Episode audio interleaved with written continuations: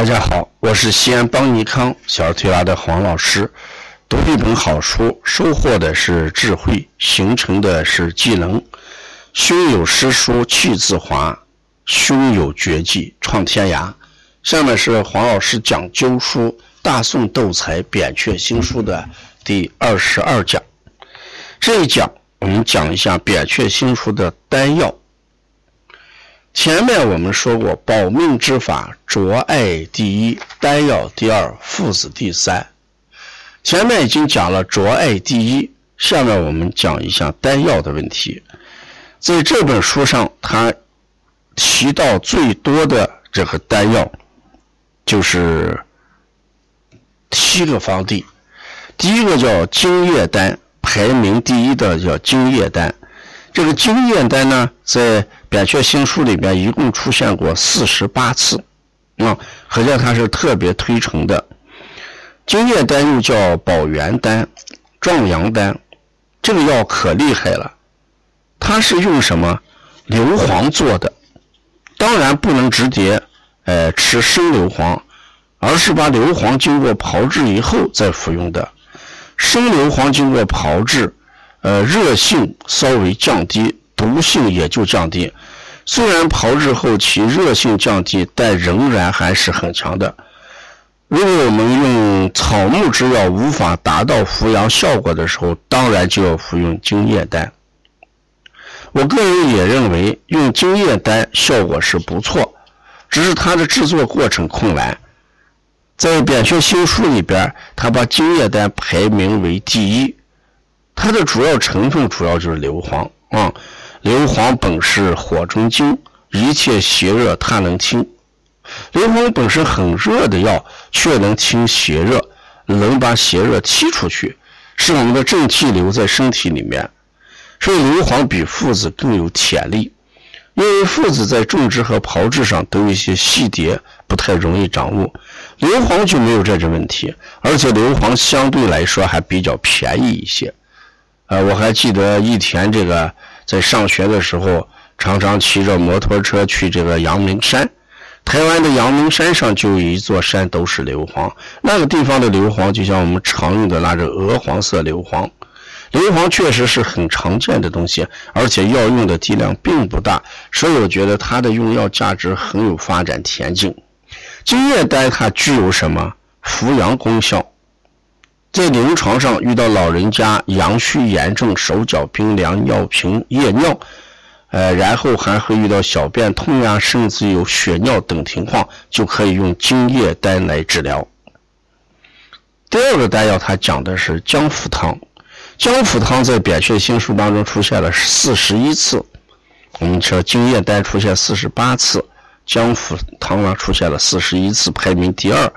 姜附汤里面的主要两个药就是生姜跟附子。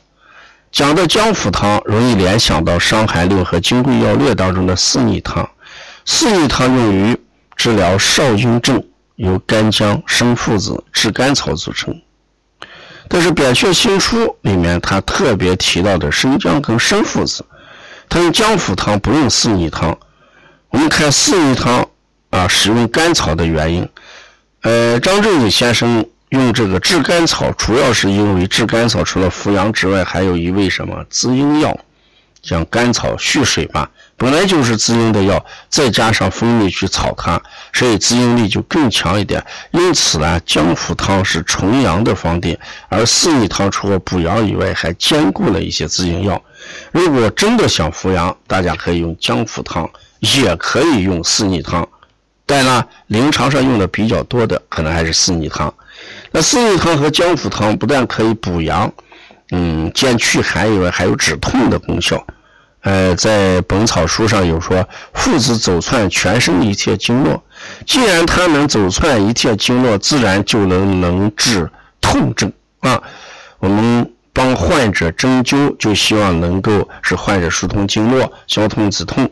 因此啊，遇到一位患者的时候，我们可以用附子来让他来通经止痛，这是第二个丹药。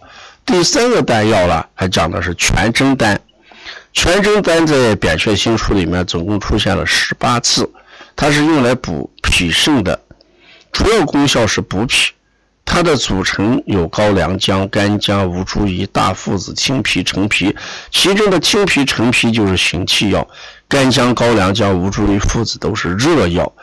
热药加神气的药，加有醒脾、健脾、大补脾阳。啊，因为药方组成中含有附子这味药，所以也算有补肾阳之功了。啊，这是我们讲的第三个丹药全真丹。第四个丹药呢，它叫草神丹，在《扁鹊新书》里面总共出现了十五次，也是具有补脾肾的效果。它里面的药呢比较多，除了有川附子、吴茱萸、肉桂这些热药之外，还有沉沙、虎珀、香草，呃，草神丹，嗯。草神丹除了有补脾肾以外，还能治疗阴毒啊，这就是草神丹的功效。第五个是钟乳粉，钟乳粉在《扁鹊新书》里面出现了十次、十四次。钟乳粉就是用钟乳石磨成的粉，这个粉呢，呃，这个有点呃不容易获得，有点难获得吧？因为真的钟乳石并不多。钟乳粉可以治疗什么？虚劳卡卡血。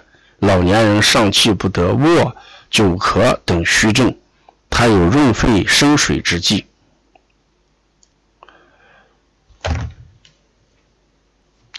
第六个丹药就是讲碧城痂散，碧城痂散在《扁鹊新书》里面出现了十二次。碧城痂散现在用的比较少，因为碧城痂本身是有毒性的，处理的时候要稍微小心一些。它是用来治疗什么脾胃虚寒的，寒气上攻于心。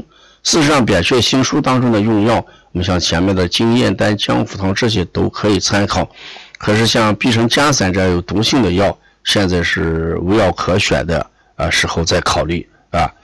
最后一个丹药，它讲的是建中汤，在《扁鹊新书》当中也提到建中汤，一共出现了七次，像黄芪建中汤、当归建中汤。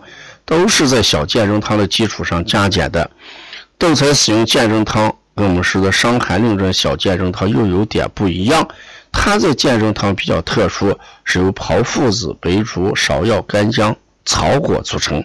也就是说，斗才中的建中汤除了炮附子这味药以，还有祛湿的白术、止痛的芍药、调和经的甘草、温中的干姜。以及芳香健脾的草果，所以大家要分清斗才健中汤和中景健中汤的区别啊。以上就是《扁鹊新书》当中常用丹药的一个排行榜。嗯，呃，我们把这个呢推荐给大家，一定要知道，我们说浊艾第一，丹药第二，附子第三。那么丹药有哪些？这是我们这一讲的内容。如果要关注呃后面的一些内容。请大家关注二十三、二十四讲，谢谢大家。